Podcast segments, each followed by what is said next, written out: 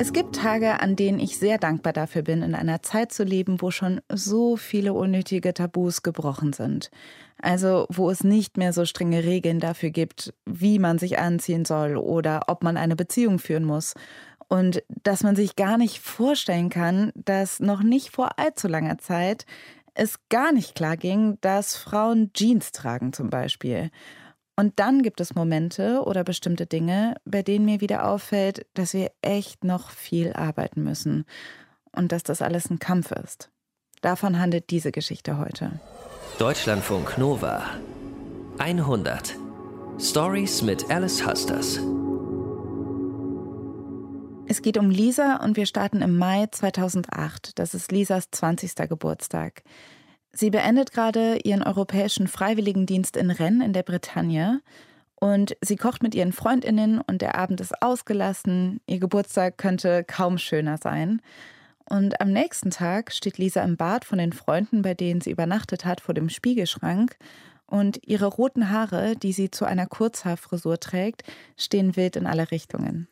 Die Sonne fällt durchs Badezimmerfenster und ja, ich wasche mir erstmal das Gesicht, weil ich wirklich echt zerknautscht aussehe. Und als ich in den Spiegel aufblicke, plötzlich sehe ich ziemlich genau auf meinem Hauptkopf, also da, wo der Scheitel ist, so eine kleine kahle Stelle.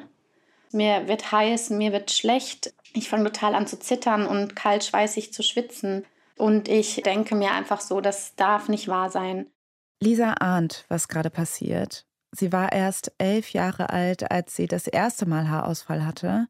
Und angefangen hat es damals mit einer kleinen kahlen Stelle am Kopf und daraufhin hat sie all ihre Haare verloren. Lena Rocholl, du hast Lisa getroffen. Wie ist es ihr als Kind mit dem Haarausfall ergangen? Also Lisa war damals das Mädchen mit dem Piratenkopftuch, weil sie ihre Glatze immer damit verdeckt hat. Und nach ungefähr vier Jahren sind ihre Haare dann plötzlich wieder gewachsen. Da war sie 15.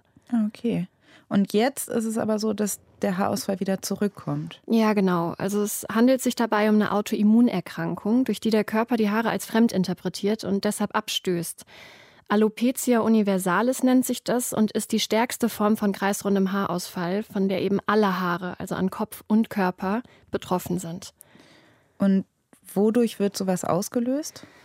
Das ist wie bei so vielen Autoimmunerkrankungen unklar. Ganz selten gibt es da auch Spontanheilungen und das dachte man dann auch bei Lisa, als sie mit 15 ihre Haare zurückbekam. Allerdings tauchen dann, nach ihrem 20. Geburtstag, immer mehr kahle Stellen an Lisas Kopf auf und in den kommenden sechs Monaten fallen alle Haare nach und nach aus, inklusive der Wimpern und der Augenbrauen. Vor allem die Wimpern, die ihren großen hellgrünen Augen besonders viel Ausdruck verleihen, sind für Lisa ein großer Verlust. Lisa fängt an, eine Perücke mit langem Pony zu tragen, damit die fehlenden Wimpern und Augenbrauen nicht auffallen. Ganz enge Freundinnen wissen zwar von ihrer Glatze, aber sie zeigt sie niemandem. Selbst zu Hause trägt sie immer Perücke oder eine andere Kopfbedeckung. Mein Spiegelbild ist für mich so unerträglich und ekelhaft, dass die Idee, ähm, mich in meinem Elternhaus auch ohne Mütze, ohne Perücke bewegen zu können, da das ja eigentlich ein geschützter Raum auch für mich ist, war unvorstellbar, weil ich einfach die feste Überzeugung hatte, dass sich meine Geschwister unter Garantie gruseln werden oder ekeln würden. Im Oktober 2009, ungefähr ein Jahr nachdem ihr alle Haare ausgefallen sind, beginnt Lisa in Berlin Deutsch und Französisch auf Lehramt zu studieren. Ihr Versteckspiel wird da immer ausgeklügelter. Zum Beispiel benutzt sie Hautklebepunkte, um die Perücke maximal zu fixieren. Und wann immer ihr jemand in die Haare fassen möchte, zum Beispiel wenn sie jemanden kennenlernt und sie sich küssen, behauptet sie, am Kopf sehr empfindlich zu sein. Im Mai 2010 besucht Lisa mit ihrem besten Freund Marian in Frankreich ein Seminar zum Thema Inklusion in der Kulturlandschaft. Sie kennen sich seit anderthalb Jahren und Marian weiß, dass Lisa eine Perücke trägt. Die beiden verbringen dort, in Marseille, ein paar schöne Tage und sehr viel Zeit miteinander. An einem Abend ist es ziemlich spät und die anderen aus der Seminargruppe sind ins Bett gegangen oder hängen auf dem Hof rum. Lisa und Marian sitzen in einem Seminarraum und reden über Lisas Unsicherheit in ihrem Deutsch-Französisch-Studium und darüber, dass sie sich super gerne zum Sommer hin für ein darstellendes Spielstudium an der Kunsthochschule in Braunschweig bewerben möchte. Lisa würde beim Vorsprechen gerne einen Monolog performen, in dem es um die Vergänglichkeit des Seins geht. Dann ist irgendwie auf einmal diese Idee im Raum, ob nicht gerade bei dem Thema Vergänglichkeit auch meine Glatze ein stilistisches Mittel sein könnte. Und ich mag die Idee total und gleichzeitig werde ich total nervös, weil es für mich unvorstellbar ist, auf der Bühne zu stehen und meine Glatze zu zeigen. Besonders vor dem Hintergrund, dass ich ja selber auch noch nie jemandem meine Glatze gezeigt habe, geschweige denn meiner Familie oder meinem besten Freund, äh, der jetzt gerade vor mir sitzt. Sie überlegt hin und her. Und dann wagt sie etwas. Also ich sitze ihr gegenüber und Lisa fragt mich, ob sie mir ihre Glatze zeigen dürfte. Ich bin erstmal überrascht und bin gleichzeitig total freudig, weil ich das Gefühl habe, dass das ein großer Vertrauensmoment ist und bin für sie aufgeregt, weil ich auch weiß, wie schwierig dieser Moment für sie sein wird.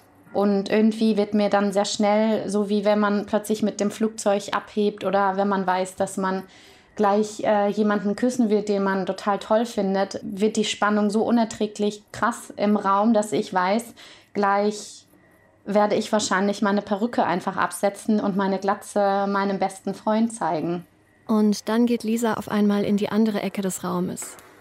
Sie läuft dorthin und hält kurz inne. Und dann kommt sie wieder ein bisschen näher und sie fragt, bist du sicher, dass du das sehen möchtest? Und ich sage, ich bin mir sicher, dass ich das sehen möchte und lächle sie an. Wie in so einem Film setze ich diese Perücke ab und ich äh, bin total am Zittern. Und ich bin erstmal still, ich sage erstmal kein Wort und muss aber total lächeln. Ich, also ich kann gar nicht anders als zu lächeln, weil dieser Moment so ein besonderer ist. Und zwar sieht Marian mich einfach an und sagt dann, dass ich wunderschön bin und geht auf mich zu und legt seine großen Hände auf meinen ziemlich warmen ähm, Kopf und küsst mich auf die Glatze und gibt mir das Gefühl, dass alles in Ordnung ist. Und in dem Moment fängt sie wahnsinnig an zu weinen und hört auch nicht mehr auf zu weinen und versucht sich die ganze Zeit zu versichern, ob ich das nicht gerade total eklig finde. Ob ich sie nicht gerade total eklig finde, ob ich sie nicht gerade total hässlich finde. Und ich kann nichts anderes tun, als die Wahrheit zu sagen und ihr zu sagen, dass ich sie wunderschön finde.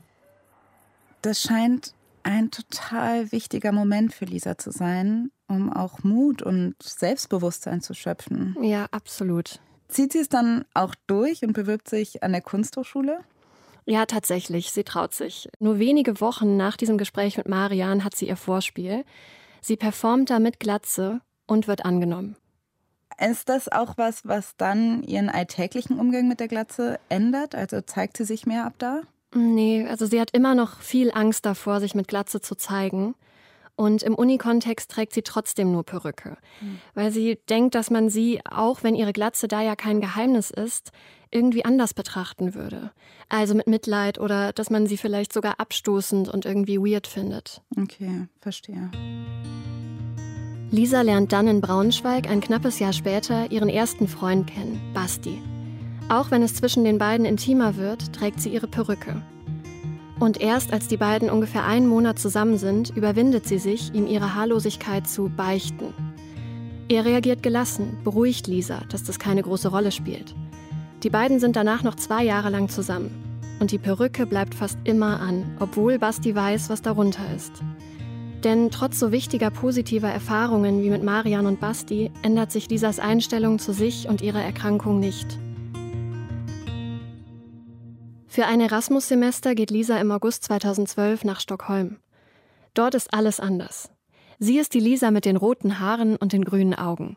Sie erzählt niemandem von Alopecia. Sie will einfach nur dazugehören. Lisa hat in ihrem Stockholmer Studentenwohnheim zu einer Flurparty eingeladen. Ich habe mir überlegt, dass wir heute zusammen kochen und was trinken, vorglühen, Spaß haben. Ähm, es sind ganz viele deutsche Erasmus-Studierende auch da und wir sprechen so einen Mix aus verschiedenen Sprachen an dem Abend und ich äh, fühle mich einfach pudelwohl und habe das Gefühl, ich bin so voll der coole Host oder die coole Host, dass ich da jetzt äh, schon so eine Korridorparty veranstalte. Alle feiern zusammen in der Gemeinschaftsküche und auf dem Flur, von dem die verschiedenen Studentinnenzimmer abgehen.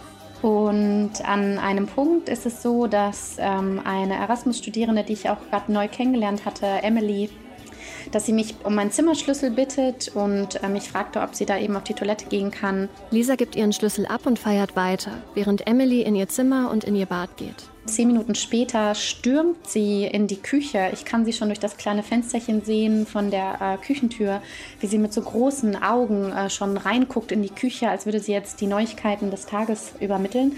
Reißt also diese Küchentür auf und brüllt einmal quer durch die Küche in die Partylaune hinein. Ey, Lisa, was hängt denn da in deinem Badezimmer? Ist das eine Partyperücke? Lisa checkt in dem Moment, dass sie ihre Ersatzperücke nach dem Sport zum Trocknen in ihrem Bad aufgehängt hatte. Sie brüllt den Satz in die Küche und es ist totenstill. Und ich sage äh, dann mit zusammengebissenen Zähnen, äh, nein, Emily, das ist nicht meine Partyperücke, das ist meine Ersatzperücke, denn ich habe seit vielen Jahren keine Haare mehr. Lisa versucht, nach außen cool und souverän zu wirken. Sie bleibt in ihrer Gastgeberinnenrolle, aber innerlich ist der Abend für sie gelaufen. Sie kann an nichts anderes mehr denken als daran, dass sie vor all diesen neuen Bekannten und Freundinnen geoutet ist. Zwei Stunden später verabschiede ich die Gäste und ähm, kann lange nicht einschlafen, weil ich einfach immer wieder über diese Situation nachdenken muss und sie immer wieder abspulen lasse in meinem Kopf und es einfach nicht fassen kann, wie entblößt ich mich eigentlich fühle. Nach diesem Vorfall bricht Lisa den Kontakt zu Emily ab. Später spiegeln ihr ein paar der anderen, wie unangenehm das war und wie daneben sie das Verhalten von Emily fanden. Diese Person hat mir im Prinzip vor allen Augen einmal die Hose runtergezogen. Lisas Glaubenssätze verfestigen sich. Ich bin nicht schön, niemand will mich, alle haben Mitleid. Immer mal wieder denkt sie darüber nach, sich therapeutische Hilfe zu holen. Aber sie findet genug Gründe dafür, es nicht zu tun. Ihr Umgang mit sich selbst ist oft hart. Sie pusht sich, um zu funktionieren und eine gute Außenwirkung zu haben. Im April 2013, Lisa ist seit zwei Monaten zurück aus Stockholm in ihrer Dreier-WG in Braunschweig, kann sie nicht mehr. Es ist Frühling und Lisa liegt in ihrem neun Quadratmeter kleinen WG-Zimmer in ihrem Ikea-Bett und es ist chaotisch. Überall liegen Dinge und Klamotten herum. Ich fühle mich im Kopf nebelig. Ich drehe mich eigentlich die ganze Zeit in ein und dem gleichen Gedankenkarussell von ich bin falsch, ich habe alles falsch entschieden und ich liege morgens mit Panik im Bett unter dieser schweren Decke, einmal meiner schweren Bettdecke, aber auch meiner schweren Gedankendecke und komme bis 14 Uhr gar nicht aus dem Quark. Nicht mal Kleinigkeiten wie Zähneputzen schafft sie an diesem Tag. Ich weiß nicht, ob ich hungrig bin, ich weiß nicht, äh, ob mir kalt ist, ich weiß nicht, äh, wo oben und wo unten ist. Äh, ich weiß nicht, was ich heute tun soll. Ich weiß nicht, ob ich mich waschen möchte. Ähm, es erscheint mir sehr sinnlos und als ob der Zeiger auf der Wanduhr einfach auf seiner Stelle festkleben würde und alles, was ich höre, ist nur das Ticken der Sekunden. Irgendwann wird Lisa klar, dass sie etwas einkaufen muss. Sie schafft es in einen Supermarkt, aber dort vergisst sie komplett, was sie einkaufen will. Ich äh, bin einfach nur heilfroh, dass ich wieder zu Hause ankomme und mich dann im späten Nachmittag wieder in meiner Bettdecke verkriechen kann. Und ich frage mich einfach, was das für einen Unterschied machen würde, wenn ich einfach nicht mehr da wäre. Oh, das hört sich überhaupt nicht gut an. Als Lisa sich so fühlt, sucht sie sich dann Hilfe? Ja, nach ein paar Wochen vertraut sich Lisa dann ihrem Hausarzt an. Also der ist extrem besorgt und schickt sie direkt von seiner Praxis aus zur psychologischen Notambulanz. Da bekommt Lisa Unterstützung und fängt direkt eine Therapie an. Die Diagnose eine akute Major-Depression. Und das bedeutet, das ist keine depressive Episode mehr, sondern ein Dauerzustand von Antriebslosigkeit und negativen Gedanken. Mm, verstehe. Es ist ja auch so, dass sich die negativen Gedanken von Lisa durch diese ganze Geschichte ziehen, ne? egal was passiert. Die Uni, ja. die Beziehung, das Austausch, ja, das sind alles so tolle Sachen, aber das alles hat nichts an ihrer harten, negativen Haltung ihr selbst gegenüber geändert. Und wenn man Depressionen hat, dann muss man, wie bei jeder dauerhaften Krankheit auch, Zeit einräumen, um gesund zu werden. Ja. Wie geht es denn weiter mit Lisa? Ja, also so ein knappes halbes Jahr später, das ist dann August 2013, da kann Lisa mit intensiver therapeutischer Unterstützung gerade so ihren Bachelor in Darstellender Kunst abschließen. Okay. Und was ist mit ihrem Gemütszustand? Also ändert die Therapie was daran? Also die Therapie läuft weiter, aber Lisa empfindet trotzdem immer wieder Druck und Selbsthass und sie begreift in der Zeit aber zumindest eine ganz wesentliche Sache. Also damit sie glücklich wird, muss sich was ändern. Hm. Immer wieder spielt Lisa über Jahre hinweg mit dem Gedanken, sich mal professionell fotografieren zu lassen. Von ihrer Freundin Ingrid, die aus Lisas Sicht wunderschöne Fotos von Menschen macht. Sie hätte auch gerne solche Bilder von sich. Irgendwie hat ihr aber immer der Mut gefehlt, Ingrid zu fragen. Bis jetzt. Es ist ein nassgrauer und ungemütlicher Februartag rund um Karneval in Münster. Und ich habe mich mit Ingrid in ihrer Wohnung verabredet. Lisa läuft zu dem Treffen mit ihrer roten Kurzhaarperücke und ihrem Reiserucksack. Sie muss direkt im Anschluss zum Flughafen, weil sie mit einer Freundin in den Urlaub fliegt. Sie ist ein bisschen nervös. Und als sie ankommt, hat Ingrid schon alles vorbereitet und es geht direkt ans Fotografieren. Und sie sitzt äh, so schräg mir gegenüber und ich habe diese weiße Leinwand aufgebaut, die ich immer so mache, die so ein bisschen offiziell und dann machen wir die Bilder mit ihrem Rotschopfperücke. Aber irgendwann mal schaut sie mir wirklich so an, als ob sie mir was ganz Wichtiges sagen wollte und natürlich hoffe ich mir oder ich warte so stillheimlich drauf, dass das doch das passiert, wo wir beide eigentlich drauf äh, warten. Dieser Moment, wo ich sage, Ingrid, setze ich sie jetzt ab. Und dann ist für mich klar, ich werde jetzt dann wohl diese Perücke abnehmen. Und Ingrid hat mich auch noch nicht äh, ohne Perücke gesehen. Also auch für sie ist das das erste Mal. Und äh, diese Augen, also diese grünen Augen, also das sind so wie Scheinwerfer. Und auf einmal fließt dann alles und wir werden immer mutiger und verlassen diese komische weiße Leinwand, die eigentlich nur für Bewerbungsbilder da ist. Und wir, wir gehen in mein Schlafzimmer und dieses Licht von außen, dieses milchige Februarlicht, macht alles noch ein bisschen schöner und dann machen wir so mutige Bilder.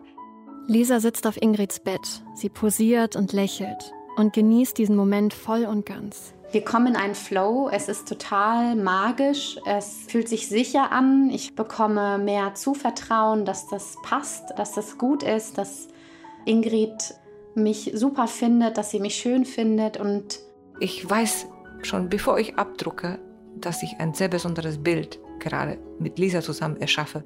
Die beiden verbringen den halben Tag miteinander und Ingrid zeigt Lisa kein einziges der Bilder, die sie auf ihrer digitalen Kamera hat. Und sagt mir stattdessen, Lieschen, du fährst jetzt erstmal in den Urlaub und ich melde mich in ein paar Tagen mit den ersten Fotoergebnissen. Und so verlasse ich sie total euphorisiert äh, mit meinem Reiserucksack in der Hand. Ich wusste es ganz genau, dass äh, sie muss das so schnell wie es nur möglich äh, bekommen, damit ich das weiß, damit sie endlich mal Beweise hat, richtige handfeste Beweise, wie, wie wunderschön sie ist. Und ich konnte nicht anders. Also ich weiß, dass meine, dass meine Wangen glühen, so richtig glühen.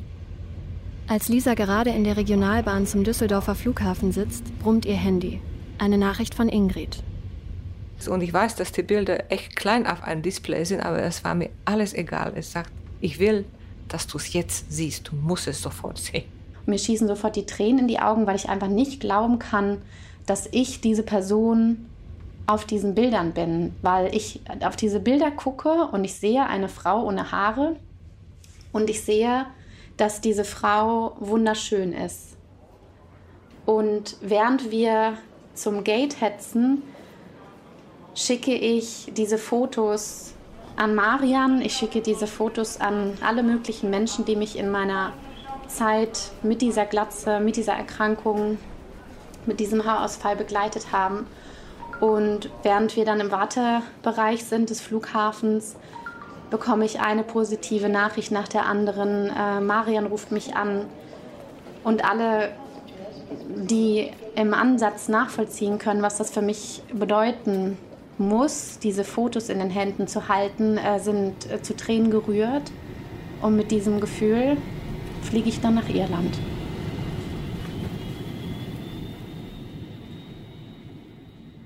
Also das hört sich jetzt aber wirklich an wie ein Moment, der etwas in Lisa verändert. Das ist auch so. Also es verändert alles. Und Lisa beschließt daraufhin, mit Ingrid zusammen ein Fotoprojekt zu starten.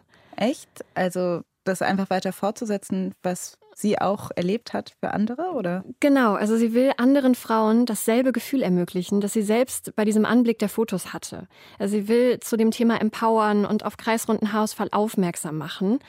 Und auch darauf, was nämlich kaum jemand weiß, ungefähr anderthalb Millionen Menschen sind in Deutschland von dieser Autoimmunerkrankung betroffen. Ah, das wusste ich auch nicht. Aber wie will sie das denn machen? Das ist ja auch ziemlich aufwendig, oder? Also Lisa setzt erstmal über Startnext ein Crowdfunding auf und gibt dem Projekt den Namen Schönlinge. Und dann kommen da über 5000 Euro zusammen. Und Lisa und Ingrid werden von insgesamt fast 50 Frauen kontaktiert, die alle Teil des Projekts werden wollen und sich fotografieren lassen möchten. Sie wollten eigentlich nur mit so zehn Frauen starten und sind völlig überwältigt.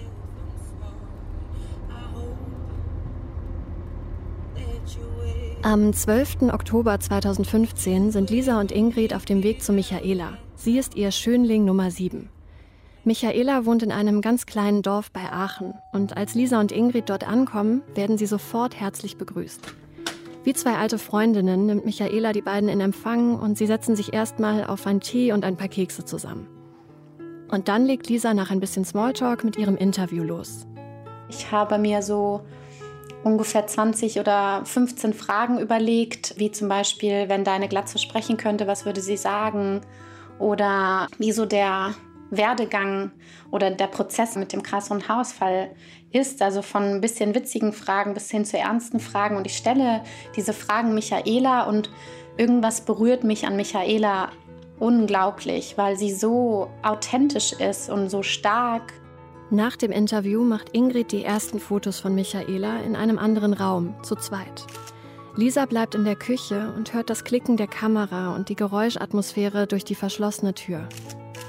Und das erinnert mich extrem stark an mein Shooting mit Ingrid, weil ich weiß, dass dann, während man hinter den Türen gerade hören kann, dass gelacht wird, dass Ingrid Michaela bestärkt und ihr sagt, dass sie schön ist, dass das wieder dieser Magiemoment ist, den ich auch erleben durfte. Und mir wird in dem Moment bewusst, dass das, was wir hier gerade machen mit Schönlinge, dass das wirklich weltverändernd ist für jemanden oder für eine Frau, die genauso wie ich von kreisrundem Haarausfall betroffen ist. Nach den ersten Fotos, bei denen Michaela sozusagen warm werden kann, kommen die beiden dann zurück zu Lisa. Dann kommt Ingrid mit dieser verwandelten Frau, die sich vor Ingrid das erste Mal mit ihrer Glatze gezeigt hat, eben genau wie ich. Und dann entstehen diese Fotos mit Haustieren und den Familienmitgliedern und dann ist die Stimmung total gelöst und wir laufen irgendwie über den Acker und spiele mit dem Hund. Und dann irgendwann verabschieden wir uns in der ganz tiefen Gewissheit, dass wir in Kontakt bleiben und dass wir ja auch uns wiedersehen werden, was ich natürlich super finde. Lisa und Ingrid fahren zurück nach Münster und Lisa ist total beseelt von diesem Tag. Ich kann mein Glück gar nicht fassen, mit so einer herzensschönen, weisen Fotografin dieses Fotoprojekt realisieren zu können die mir durch die Art, wie sie fotografiert, nicht nur mir zeigt, dass ich schön bin, sondern auch anderen Menschen ermöglicht, sich mal aus einer anderen Perspektive zu sehen. Und mir wird bewusst, während wir durch NRW zurückbrettern mit dem roten Flitzer, dass das eine einmalige, wundervolle Erfahrung ist, die ähm, Berge versetzen kann. Nach dem Shooting bekommt Lisa eine E-Mail von Michaelas ältester Tochter, die bei dem Shooting nicht dabei sein konnte. Sie bedankt sich bei Lisa und Ingrid und schreibt, ich habe meine Mutter noch nie so glücklich mit sich selbst gesehen. Ich weiß gar nicht, wie ich meine Freude und Dankbarkeit in Worte fassen soll. Ingrid und Lisa treffen und fotografieren innerhalb von zehn Monaten 27 Frauen mit Alopecia. Am 5. November 2016 ist es dann soweit. Es ist der Tag der Vernissage. Die 27 großformatigen Bilder der einzelnen porträtierten Frauen hängen im Kreis vor den Wänden der Dominikanerkirche in Münster. Die Bilder sind mit den Geschichten der jeweiligen Frau versehen und das ganz Besondere an ihnen, sie sind lediglich schwarz-weiß. Eine weitere Bearbeitung gibt es nicht. Weder Blitz noch künstliches Licht wurde bei den Shootings verwendet. Die Fotos sollen maximal natürlich wirken. Kurz vor der Eröffnung um 17 Uhr geht Lisa noch einmal in die Sakristei, um etwas abzustellen. Ich bin ein bisschen irritiert, weil um 10 vor 5, also 10 Minuten vor der Vernissage-Eröffnung, ist fast noch keiner da, außer quasi das Personal in Anführungsstrichen. Und ähm, ich habe mich echt in Schale geschmissen. Es ist für mich völlig klar, dass ich hier heute auch den ganzen Tag mit meiner Glatze ähm, an diesem Novembertag äh, durch die Gegend laufe. Im Vorfeld haben mir super viele von den Schönlingen fast ängstliche E-Mails geschrieben oder Nachrichten, ob sie auch mit Glatze kommen müssen. Und ich habe immer gesagt, ihr kommt so, wie ihr euch wohlfühlt. Und wenn ihr mit Mütze kommen möchtet oder mit Schal oder Tuch oder oder, dann kommt ihr einfach so, wie ihr euch wohlfühlt, weil das ist das, was mir super wichtig ist, dass ich, auch wenn hier heute Abend die große Eröffnung ist, niemand gezwungen fühlt. Lisa ist ungefähr zehn Minuten lang hinten in der Sakristei. Als sie wieder herauskommt und in die Kirche tritt, kann sie ihren Augen kaum trauen. Also sowas habe ich noch nie gesehen. Es waren über 500 Leute in dieser Kirche, die in einem mir nicht ganz nachvollziehbaren Geschwindigkeitstempo in die Kirche geströmt sein mussten. Sie sitzen ähm, da in den aufgebauten Stühlen, sie stehen in doppelten Reihen. Es ist wahnsinnig, diese Leute zu sehen. Ich kenne viele. Es sind natürlich meine Familie da, mein Partner Ryan ist da. 25 der 27 porträtierten Frauen sind da. Der stellvertretende Oberbürgermeister, Pressevertreter, auch ganz viele Menschen, mit denen Lisa nicht gerechnet hat. Sie kann nicht fassen, dass ihr intimstes Thema gerade wirklich so eine große Bühne bekommt. Und ich gehe in so einen weirden Modus von Ekstase und Begeisterung und Nervosität und einfach irgendwie allem.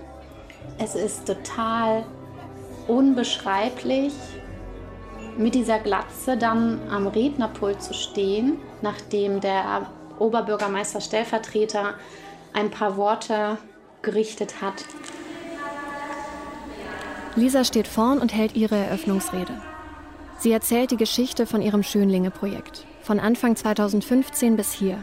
Zwischendurch schießen ihr immer wieder Tränen in die Augen und sie steht wackelig auf den hohen Schuhen, die sie heute trägt.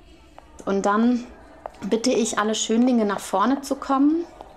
Und einige sind ein bisschen erschrocken, aber es kommen alle nach vorne, alle, die da sind. Auch noch nie habe ich alle diese Frauen auf einem Haufen gesehen und auch noch nie war ich nicht die einzige mit kreisrundem Haarausfall in einem großen Raum, sondern wir sind jetzt in dem Moment dann 26 Frauen. Und einige von denen haben ein Tuch auf und einige sind mit Glatze da. Und dann stehen wir da an dem Altar. Und dann gibt es diesen epischen Moment, wo eine der Teilnehmerinnen so richtig mit Karacho ihre Perücke so runterreißt, ihre blonde Langhaarperücke und auf den Altar donnert. Und dann eskaliert die Kirche und die Leute rasten aus. Und dieser Moment ist echt krass und surreal.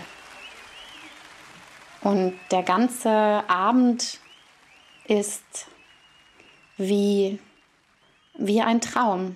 ich weiß gar nicht, wie ich das anders beschreiben soll. Muss sie ja auch gar nicht anders beschreiben. Es klingt nach einem echten Höhepunkt. Und Lisa klingt auch gar nicht mehr wie die Lisa vom Anfang. Ja, das empfinde ich auch so. Das ist einfach eine riesige Entwicklung, die da zwischensteht und die mhm. passiert ist. Und Lisa sagt auch heute mit jetzt 33, dass wenn ihr 2009 zum Beispiel jemand gesagt hätte, in sechs Jahren eröffnest du eine Vernissage zum Thema Alopecia und du hältst vor hunderten Menschen eine Rede ohne Perücke mit deiner Glatze, dann hätte sie einfach nur gefragt, was für ein Kraut derjenige geraucht ja. hat. Jetzt ist die Ausstellung schon mehr als vier Jahre her und mhm.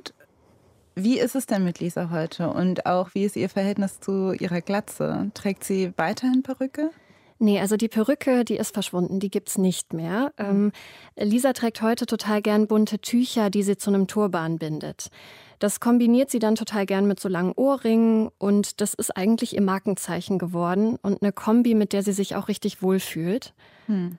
Würde Lisa sagen, sie ist an einem Punkt der Selbstakzeptanz gekommen? Ja, ja und nein. Also Selbstakzeptanz ist für Lisa auf jeden Fall kein Status quo. Hm. Ähm, weil sie hat zwar wahnsinnig viel erreicht und eine große Veränderung durchgemacht, ähm, die sie manchmal auch selbst nicht richtig fassen kann. Sie arbeitet zum Beispiel heute als Theater- und Sozialpädagogin und sie ist damit super happy. Aber ihr Frausein mit Alopecia, das ist und bleibt ein innerer Prozess. Ich übe Selbstakzeptanz. Es gibt Tage, wo ich mich total selbstbewusst vor den Spiegel stellen kann, dann finde ich meine Turbane super, ich finde meine Ohrringe toll. Ich kann mich auch mit Glatze gut im Spiegel betrachten und denke mir einfach, das passt doch alles total gut zusammen. Genauso gibt es aber auch die Tage, wo ich das Gefühl habe, ich bin so haarlos, ich bin so ratlos, ich bin so verletzlich, ich bin so nackt, ich bin so angreifbar, ich bin so anders. Hm, und ich glaube, das ist auch total normal, sich so zu fühlen. Besonders in einer Welt, wo man so wenig Frauen mit Alopecia sieht.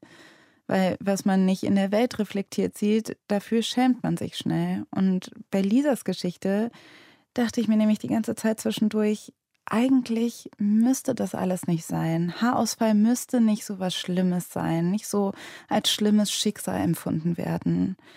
Aber es ist eben doch so, und das liegt an unseren Vorstellungen von Schönheit und was es bedeutet, eine Frau zu sein. Und Lisa weiß das und sie hilft ihr auch dabei, dass sich das ändert. Aber es ist halt eben auch okay, Tage zu haben, wo man sich wünschte, dass es eben schon anders wäre und dass man sich nicht erst dahin arbeiten müsste. Lena Rocholl, ich danke dir, dass du diese Geschichte erzählt hast. Das Team um diese 100 sind Nilofa Elhami, Julia Roche und Alex Stojanov. Und wenn ihr eine Geschichte habt, die ihr gerne in der 100 hören wollt, dann schreibt sie uns an 100.deutschlandfunknova.de. Ich bin Alice Hasters und wir hören uns das nächste Mal mit einer neuen Geschichte. Deutschlandfunk Nova 100 Stories mit Alice Hasters.